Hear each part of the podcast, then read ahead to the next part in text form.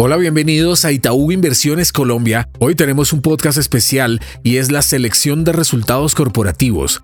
Este es un espacio pensado especialmente para ti y aquí hablaremos sobre las cifras trimestrales de las compañías colombianas para que conozcas nuestras opiniones y puedas tomar decisiones acordes a tus necesidades en el mercado. Hola a todos, mi nombre es Valeria Álvarez, estratega de acciones en Itaú Comisionista de Bolsa. Bienvenidos a nuestro nuevo episodio de resultados corporativos. Esta vez el turno es para las cifras del 2022 de Copetrol. Los resultados alcanzaron niveles récord en la historia de la compañía, con ingresos acumulados en el año cercanos a los 160 billones, lo que representa un incremento de 74% frente al 2021. El EBITDA llegó a 75 billones con un margen EBITDA de 47,2% y la utilidad neta ascendió a 33,4 billones con un incremento de 100% frente al 2021. Cuando se analiza el trimestre, la utilidad fue menor a la de los trimestres anteriores, previendo el escenario que se espera para el 2023. El rubro totalizó 6.8 billones con un crecimiento de 13%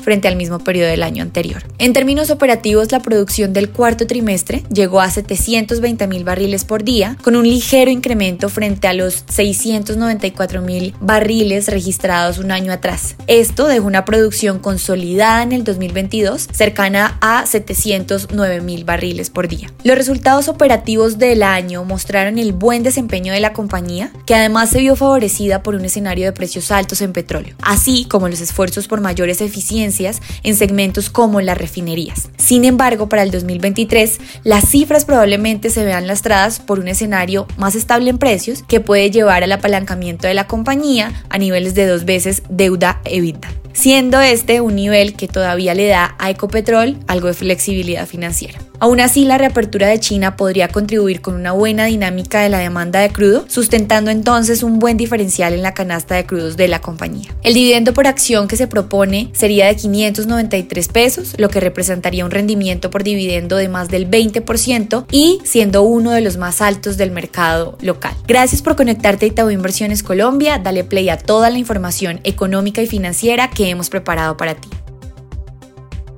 Gracias por conectarte a nuestro podcast, dale clic al botón de seguir y así escucha todos nuestros episodios. Recuerda que puedes compartir nuestro contenido con tus amigos y familiares. Síguenos en las demás redes sociales para que te mantengas informado. Esto fue Itaú Inversiones Colombia.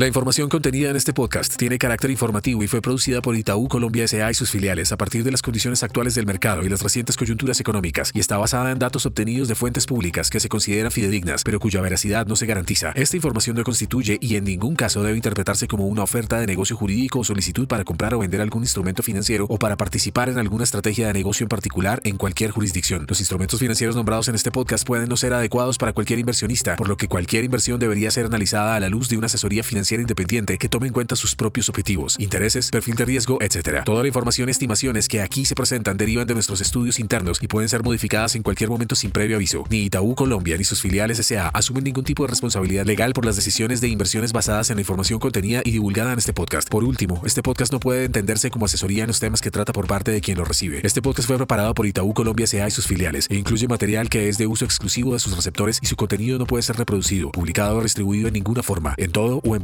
sin la autorización previa de Itaú Colombia S.A. Vigilado Superintendencia Financiera de Colombia.